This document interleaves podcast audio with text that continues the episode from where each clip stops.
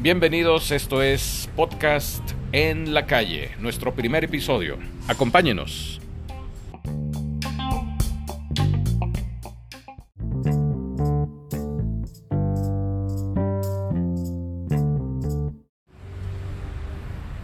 Amigos, ¿cómo están ustedes? Qué gusto saludarlos en este primer episodio de Podcast en la calle. Un pues programa donde me siento un tanto halagado e ilusionado porque vamos a estar platicando de diferentes tópicos, vamos a tener una charla en diversos lugares. En esta ocasión nos encontramos en nuestra bellísima perla de Guadalajara, bellísima perla de Occidente iba a decir, acá en Guadalajara, en, una, en un lugar muy cómodo en lo que es Avenida Vallarta casi con Avenida Unión en un rico café. No vamos a decir el nombre porque pues mientras no patrocinen, pues no vamos a darles eh, la publicidad. No, no es cierto. Pues quiero darles la más cordial de las bienvenidas. En esta ocasión, como bien les digo, estamos en podcast en la calle, alegre de estar con todos ustedes en esta modalidad y listos para dejar la cabina tradicional y venirnos justamente a hacer una especie de control remoto con todas estas nuevas tecnologías. Y para iniciar este primer episodio me hago acompañar de mi gran amigo, que aparte de ser amigo les platico un poquito. Él es creativo, es productor, es lector, es melómano y además es mi amigo. Me refiero a Juan Carlos Álvarez, quien se ha desempeñado durante muchos años como productor de audio en la reconocida empresa Unidifusión Ondas de Alegría. Y qué mejor para abrir este episodio titulado La radio convencional o tradicional contra esto que estamos haciendo, que es el podcast. Juan Carlos, qué gusto, qué alegría. Gracias, gracias. Adelante con esta charla. Completamente mío, muchas gracias por invitarme. Hombre. Y pues estoy aquí contento, contento de compartir ideas. Muchísimas ideas y en este nuevo siglo que ya llevamos sus que 19 años. ya, ya, Pero ya cumplió la mayoría de edad. Ya cumplió la mayoría de edad. Y, y, con muchísimos eh, adelantos tecnológicos que antes no nos hubiéramos imaginado. Tú y yo cuando nacimos, Juan Carlos, pues ya existía la radio. Sí, y más yo. Y más yo porque, no tanto, no tanto. porque inclusive la tele era muy diferente. La tele, digo, no digamos la radio, la tele era estaba muy incipiente todavía. Así es, y digo que ya conocíamos la radio porque las nuevas generaciones ya crecieron con todos estos adelantos tecnológicos, ¿no?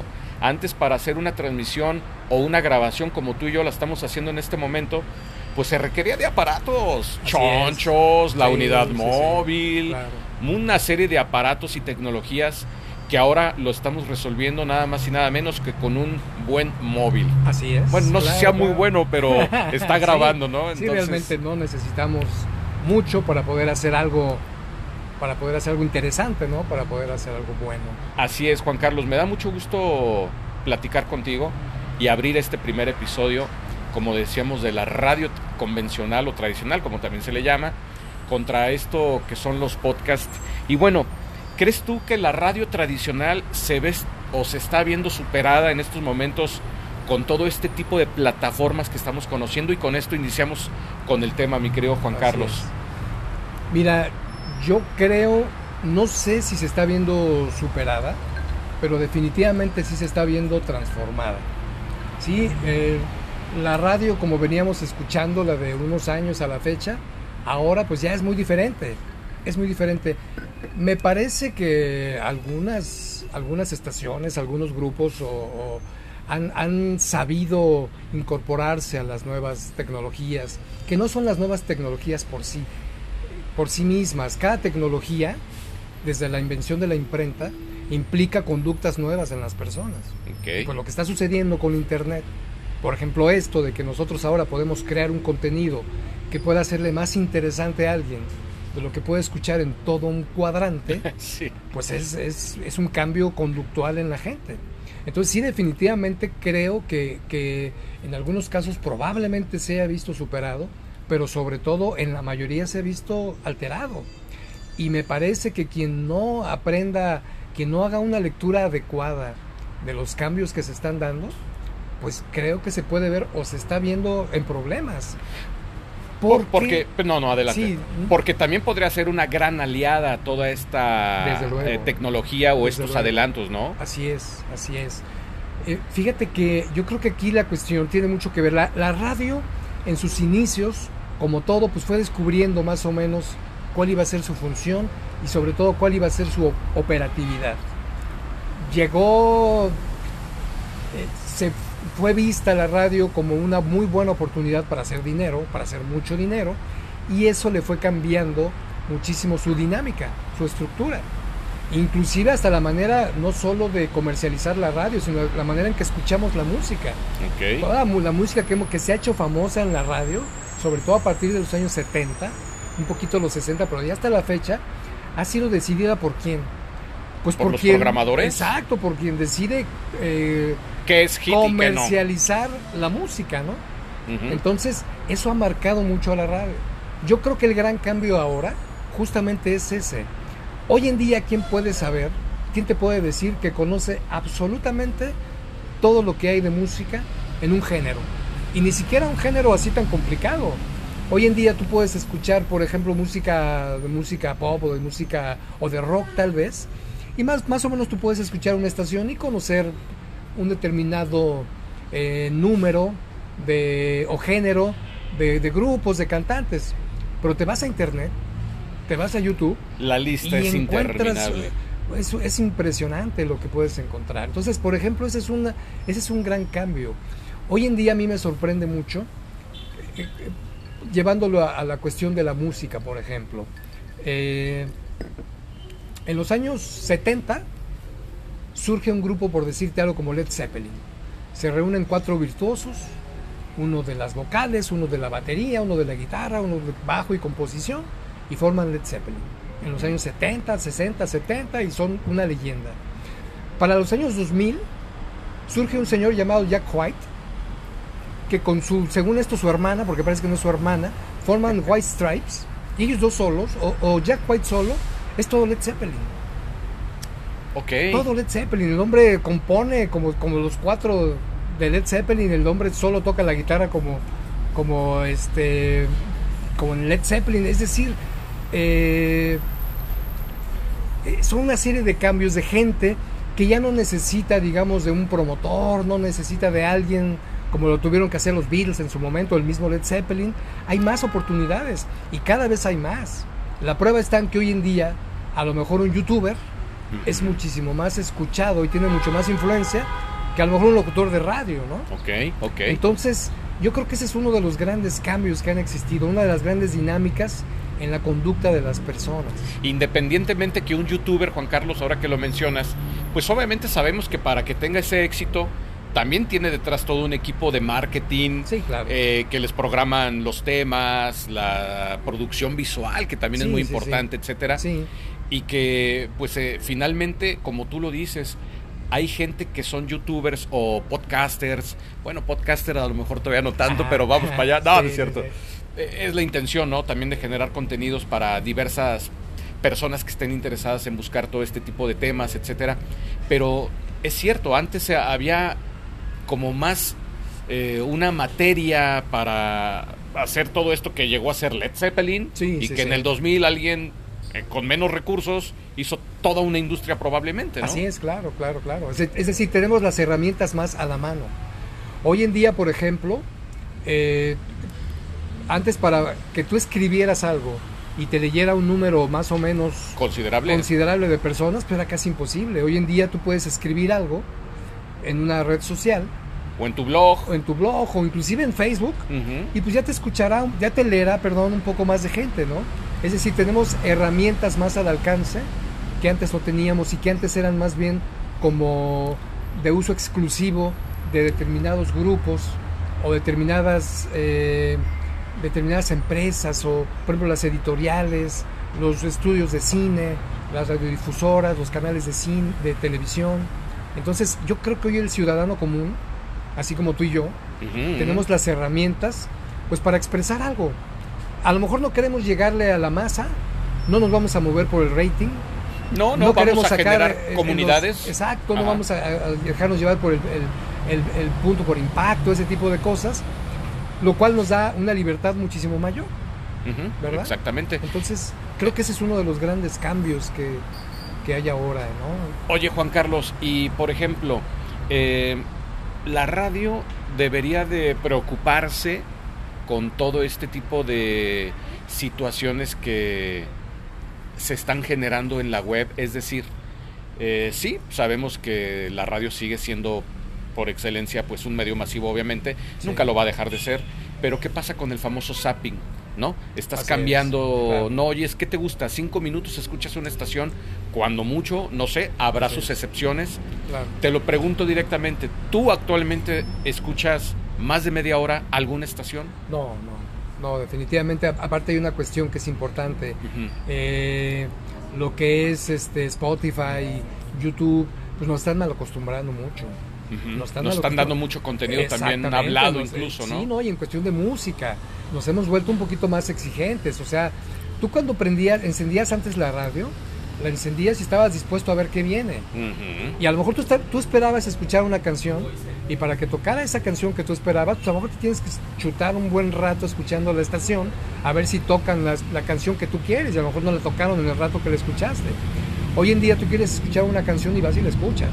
Todo eso ha cambiado, Juan Carlos. Ha cambiado terriblemente. Entonces, yo no sé si para bien o para mal, porque también eh, eh, nos estamos convirtiendo en una especie de, niños consentidos como... como Juguetito nuevo, ¿verdad? Como personas que, que, escuchamos música, eh, ya no estamos tan dispuestos y tan acostumbrados a esperar un poco, queremos una recompensa inmediata, ¿no? O sea, ya, ya no queremos hacer la fila como lo que nos enseñaron de niños. Espera tu turno, espérate tantito, ya lo vamos, lo buscamos. Así es, querías escuchar una canción, pues enciendes la radio y a ver si la toca, ¿no? A menos que fuera un éxito, es que te ponen...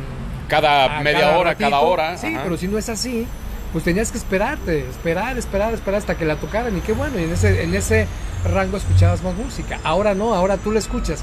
Sin embargo, también algo muy bueno que tiene también las plataformas de música es que te ofrecen una cantidad impresionante de música nueva que puedes conocer y que puedes descubrir. Claro. ¿sí? Claro.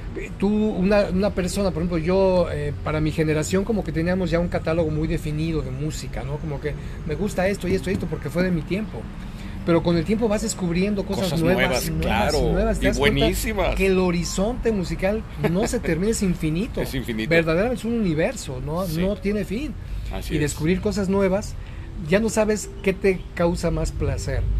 Si escuchar la música que tanto te gusta o seguir descubriendo cosas nuevas, cosas nuevas. y nuevas Creo que en ese aspecto hemos cambiado mucho. Te iba a preguntar, Juan Carlos, eh, ¿solo será responsabilidad de los radiodifusores o nosotros los locutores que hemos estado en su momento frente a los micrófonos, también contribuimos a que la radio se esté dejando de escuchar? O, para empezar, estamos de acuerdo en que sí ha bajado la sintonía de la radio, ¿verdad? Yo creo que sí. Yo creo que yo, también creo que sí. Sí, sí, sí. Independientemente de que la música está a nuestro alcance, con estas plataformas que tú acabas de decir que ya conocemos y muchísimas más, creo que también hace falta contenido, ¿cierto? Sí, sí, sí, sí, definitivamente sí. Yo, ¿qué, sucedió? Eh, me remito otra vez al origen, al origen de, la, de la radio. Me refiero a la radio ya como fenómeno comercial, de la televisión como fenómeno comercial. Un día alguien decidió que nos gustaba. Un día alguien decidió que la gente lo que le gusta es escuchar determinado tipo de música, que decidió que a alguien le gusta escuchar un cierto tipo de artistas y encariñarse con ese artista, volverlo un ídolo a ese artista. O sea, eso alguien lo decidió por nosotros. Eso no es algo que se dio de manera natural. No, no, no, lo consumíamos porque era lo que había y porque alguien decidió, a ustedes les gusta ver esto y a ustedes les gusta escuchar esto. Entonces ahora con esta diversidad, justamente esa dinámica está cambiando. La, prueba clara, hoy mucha gente prefiere escuchar radio hablada. Sí. Sí, sí, sí. Porque quiere, yo siento que el fenómeno, el, el, perdón, el, la cuestión, la forma como se escucha música en radio, me parece que ya está un poquito eh, gastada. Sí, claro. Un poquitín gastada. La fórmula, quería decir. La fórmula creo que ya está, está yo creo que no es esa la forma. Habrá gente todavía que le guste mucho el éxito y la canción y la repetición y a ver qué saca. Pero también creo que la mayoría de la gente, al menos la gente que yo veo, que yo conozco a mi alrededor, Sí. le gusta mucho enterarse de más cosas. Hoy en día, el- el- también Internet, las redes sociales, los podcasts, todo nos ha hecho unos tremendos consumidores. Yo creo que hoy somos más consumidores de información que de música. Era lo que te iba a decir. Consumimos muchísimo más información que música y en ese aspecto es un poquito más complicado eh, uniformarnos a todos. Muy bien, entonces, ¿qué canción nos vas a presentar, mi estimado Juan Carlos, para todo nuestro, pues se puede decir auditorio, ¿verdad? Sí, claro. a todos los pod- luego, podcast. Así o es. podcaster que están escuchando. Así es. Bueno, no, no sé cuál a sería mejor, el a lo término. mejor no se ha inventado, hay que inventarlo. Hay que inventarlo. Lo patentamos. Así es. Y, Y nos vamos al éxito. ¿Qué vamos a escuchar, mi querido Juan Carlos? Mira, eh, para esta primera emisión propongo una canción de un grupo de los años 60, 70, que es parte de- del soundtrack de mi vida. Ellos son The Guess Who. Ok. The Guess Who es un grupo de Canadá y cuyo vocalista es eh, Burton Cummings, que tiene una voz impresionante. Y lo que yo propongo ahora es escuchar una canción que se llama Sour Sweet. Me parece genial y espero que ustedes también les guste. No se vayan amigos, que regresamos con más de podcast en la calle en este primer episodio, la radio tradicional contra el podcast. Disfrutemos de Guess Who. Amigos, pues después de haber escuchado a Guess Who y su tema, Sour Sweet. que por cierto sé que te gusta y te trae muy buenos recuerdos, Juan Así Carlos. es, así es, así es. Y yo espero- del soundtrack de mi vida, toda una vida escuchándola. Pues qué buen gusto, Juan Carlos, no cabe Gracias. duda, ¿eh? Y yo creo que también el resto de nuestros amigos que están dando clic a este podcast lo, lo disfrutaron. Y bueno, quisimos incluir un tema porque se, se presta el momento. Eh, decidimos hacerlo de, de bote pronto. Habíamos dicho, oye Juan Carlos, presentamos o no canción. No, pues sí, mira que hay que darles un, un descansito también a la charla.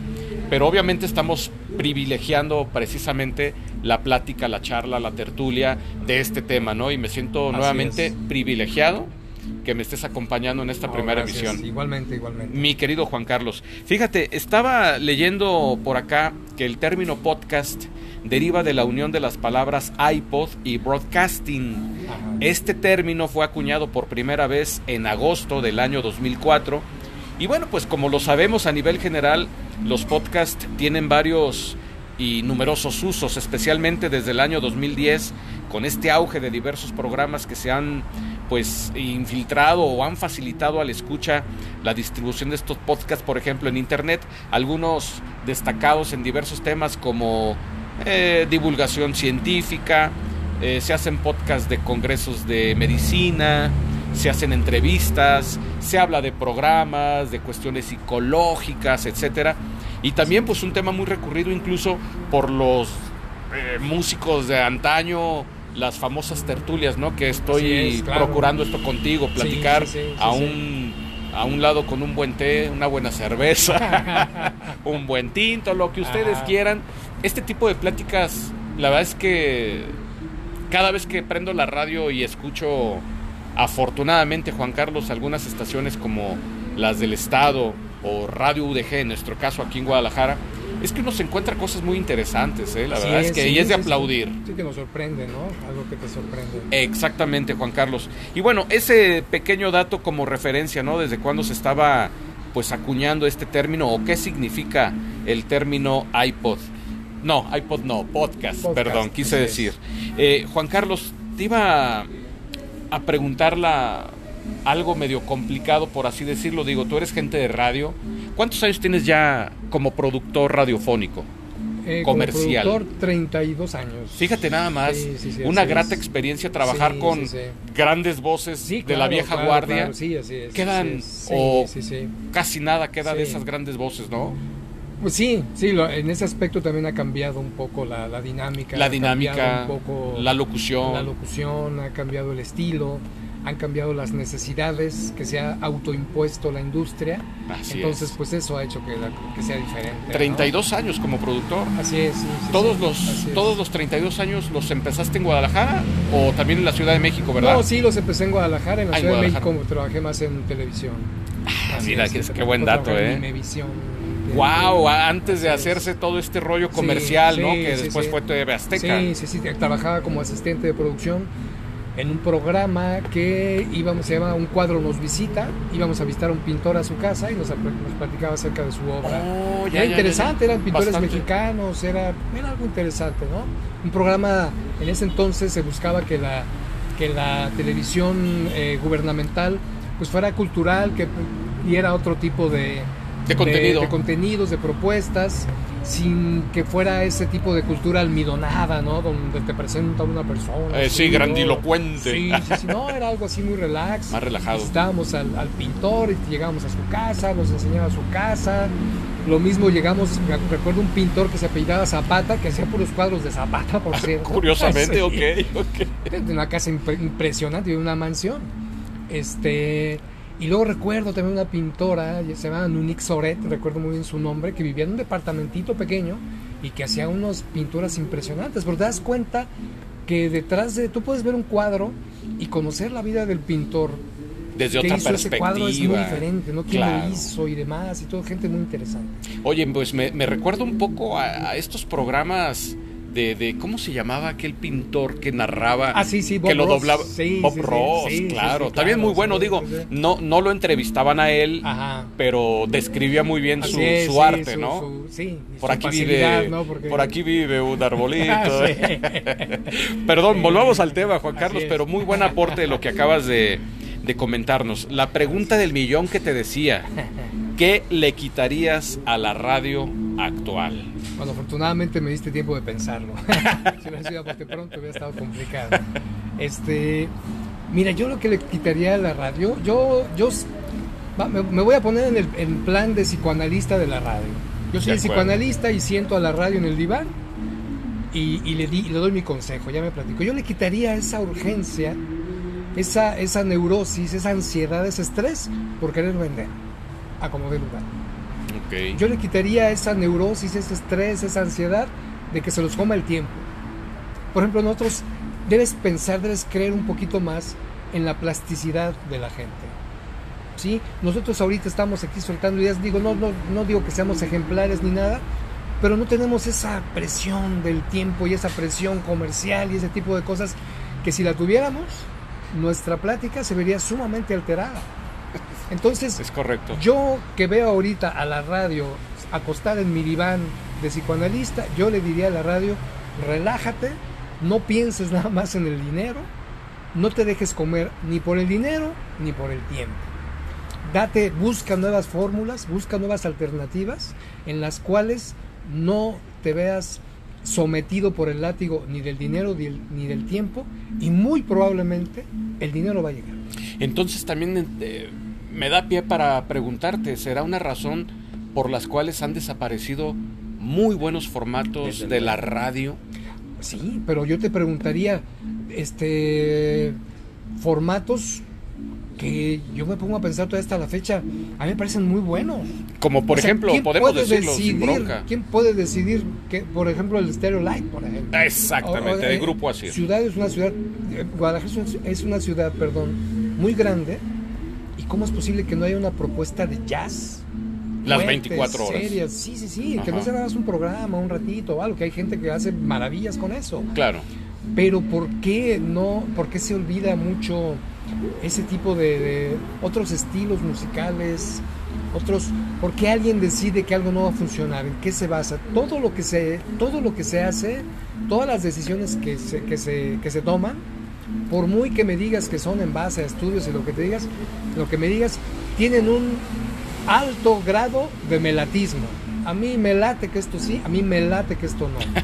Entonces a nosotros nos ha tocado ver de los años 90 para acá, que no hace tanto, si te pones a ver, no es tanto tiempo, No, no, no. nos ha tocado ver cambios dramáticos. Drástico, sí, sí, sí.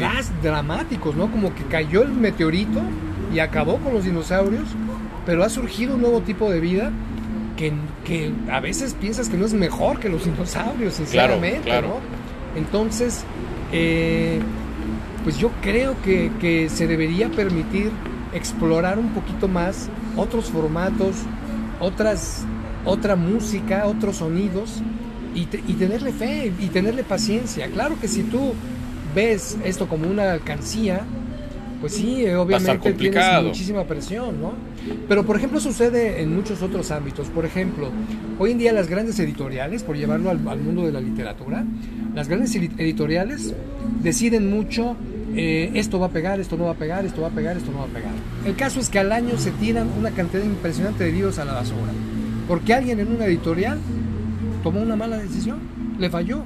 Porque quieras o no es melatismo. Y sin embargo, yo lo veo aquí en Guadalajara, lo veo mucho en Facebook. Cada vez hay más gente que le apuesta a poner una editorial. Ok. A poner una editorial. Imagínate quién, quién se Y tú, y tú que estás involucrado en las letras, te gusta leer y por eso sabes si tienes ese dato. Así es, sí, sí, sí. O sea, tú- aquí en Guadalajara hay una gran cantidad de gente que le apuesta o a hacer una editorial a editar o a vender libros.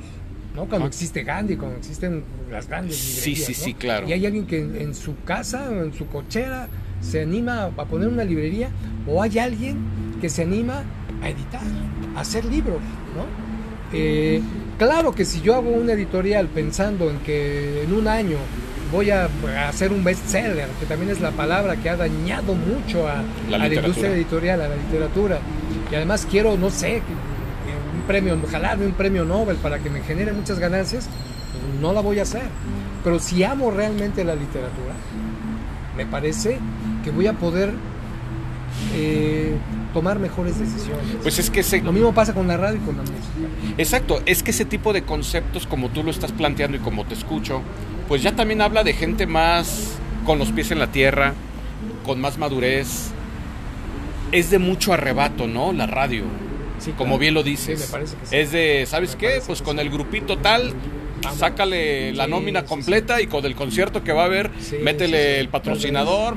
Sí, claro, y me queda clarísimo. Yo también trabajé en la radio, afortunadamente, pero sí mucho se inclina a lo económico y a veces no tanto al gusto de, de- de la gente o ese universo más amplio de musical. Que ¿no? es muy difícil que realmente conozcamos cuál es el gusto de la gente. Desde luego. Es muy difícil. Tú te- pues simplemente en esta calle en la que estamos, si nos pusiéramos a caminar, a lo mejor un día valdría la pena hacerlo, grabar, grabar así.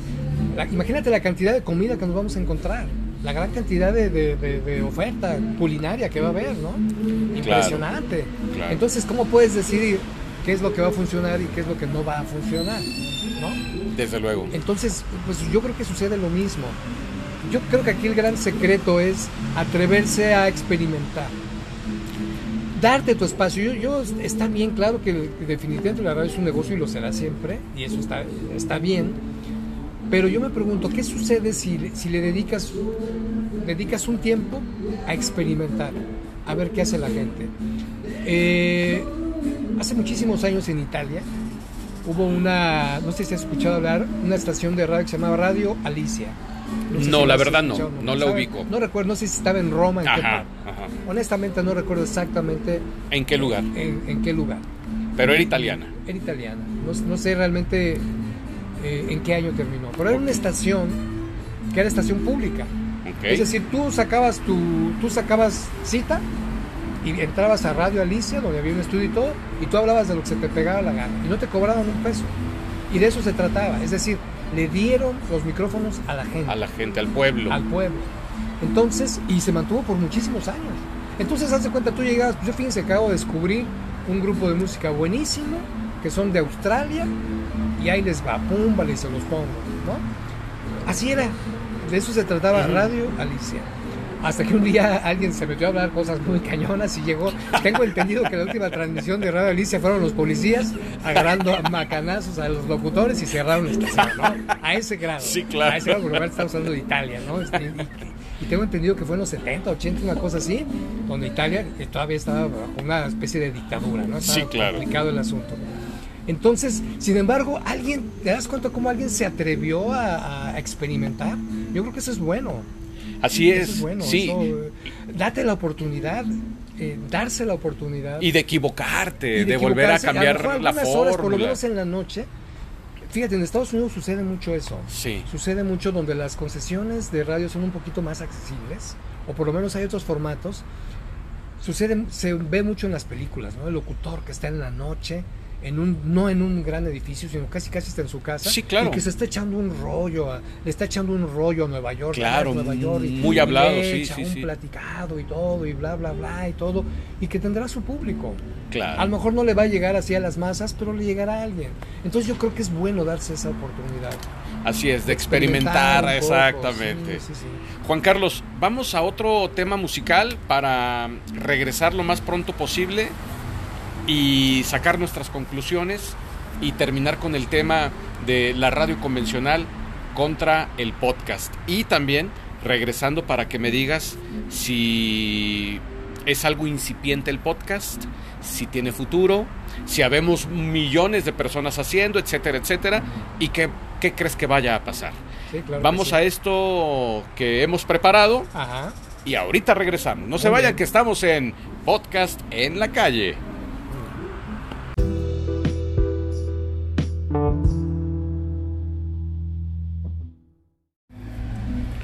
Amigos, pues ya regresamos aquí a Podcast en la calle. ¿Qué escuchamos, mi querido Juan Carlos? Bueno, esta canción que escuchamos que todo mundo pensará que fue como que entrada de película del santo, no, no lo es. es el gran, gran, gran Dizzy Gillespie con un clásico, clásico, clásico que se llama Manteca. Qué buen, qué buen tema. Y ahora que tocas el jazz, bueno, eso va a ser también materia para otro podcast. ¿Cómo hay talento en Guadalajara de jazz? Eh? luego, la claro escena local sí, está claro que sí. bastante pesada es, y, sí, sí, sí. y la verdad es que este tema, como bien lo dijiste, es un verdadero clásico. Así es. Hace años que lo conoces, ¿verdad? Sí, sí, sí, pues también es de toda la vida. ¿Cuándo este te tema. enganchó a ti el jazz? Haciendo un paréntesis. Mi padre, mi padre fue un gran escucha de jazz. Yo no, yo pues. eh, crecí este entre discos de jazz. Órale. Sí, Ray Charles. Sí, sí, Dizzy claro. Gillespie, Dave Brubeck, ¿no? Y, y- y acetatos. acetatos. así sí. mi padre, fíjate, mi padre fue se compró una grabadora de cassettes Ok. en, los, en el 60 y qué será 69 Cuando más iban haciendo el menos. cassette, Sí, seguramente. sí. Y eres- te decía cómo las tecnologías van cambiando la conducta.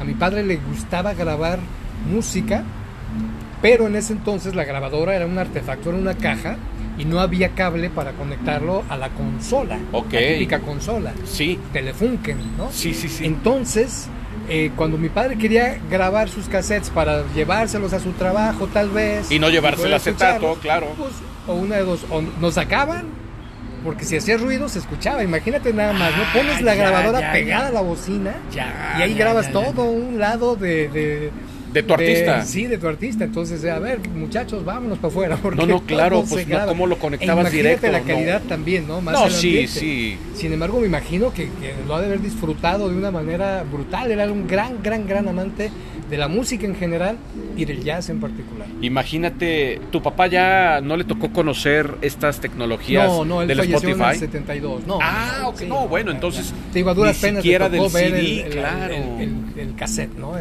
Órale, qué Sí, barbaridad. sí. No, pues qué gran legado te dejó con el gusto es. musical, ¿eh? Sí, sí, sí, claro no, pues de lujo este tema, Juan Carlos, que has elegido en este primer episodio de la radio convencional contra el podcast. Y ya casi para despedirnos, Juan Carlos, ¿le ves futuro tú al podcast? Está complicada la pregunta, Es- ¿verdad? No, no está complicada. Lo que pasa es que, te, te voy a ser sincero, Sí.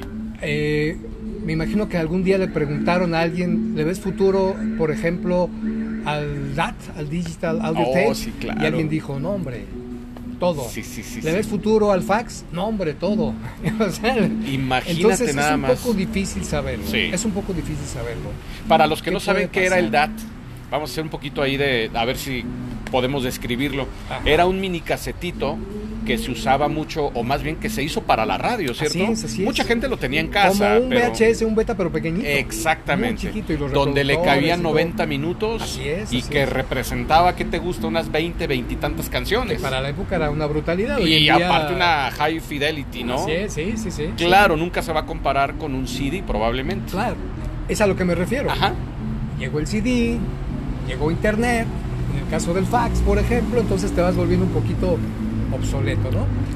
En el caso del podcast, yo no, yo no sé si tenga futuro o no. Sin embargo, no creo, si no tiene, más que, más que decaer, yo creo que se va, va a evolucionar. Ok. Definitivamente. Me agrada eso, sí, sí. Yo sí. creo que va a evolucionar a algo mucho mejor todavía. Eh, Es decir, más accesible. Así es, y el podcast tiene esa gran ventaja por sobre otros formatos, como por ejemplo la radio. No Wow. tiene esa ansiedad de Sí. comercialización, no tiene esa ansiedad del tiempo. Entonces, es como si tú me dijeras, por ejemplo, a lo mejor sí, vamos a, vamos a, a hacer una analogía.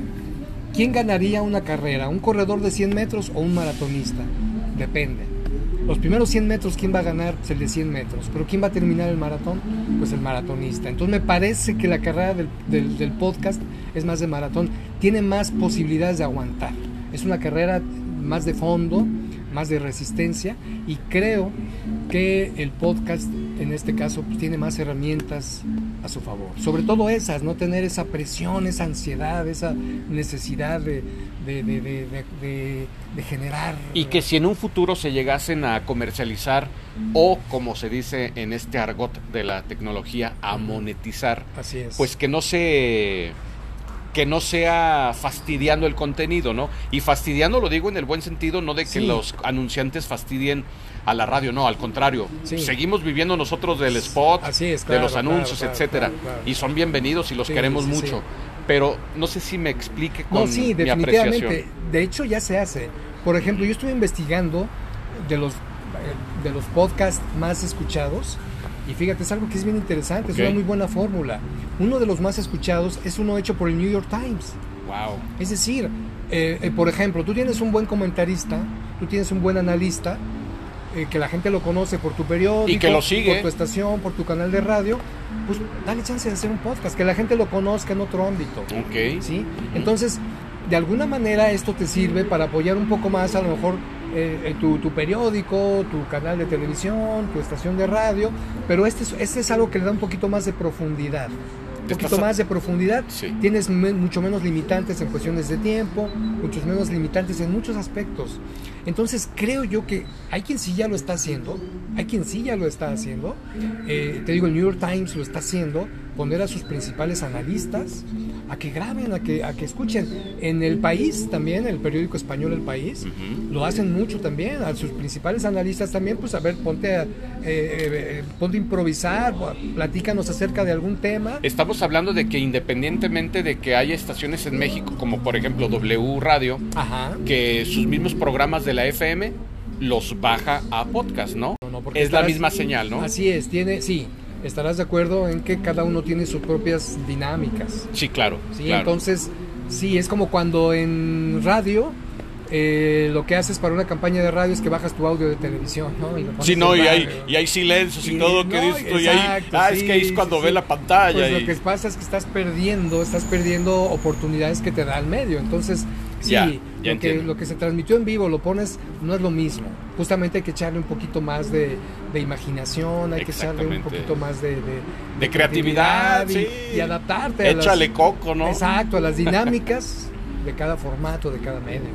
Juan Carlos, pues me siento muy agradecido, muy contento en este primer episodio. Ay, híjole, eso que escuchan ustedes. Estamos esperando el tranca, el choque. Bueno, es que les describo un poquito. Estamos sobre Avenida Vallarta, casi Avenida Unión, en una casa preciosa, en un jardín. Es un café que la verdad estamos muy, muy a gusto en esta charla, en esta plática, en esta tertulia. Y te decía, Juan Carlos, antes de que pasara el motociclista que creímos Ajá, que se iba a estampar. Eh, muy agradecido con esta primera charla que he sostenido contigo. Espero que no sea la primera, que sean muchas más.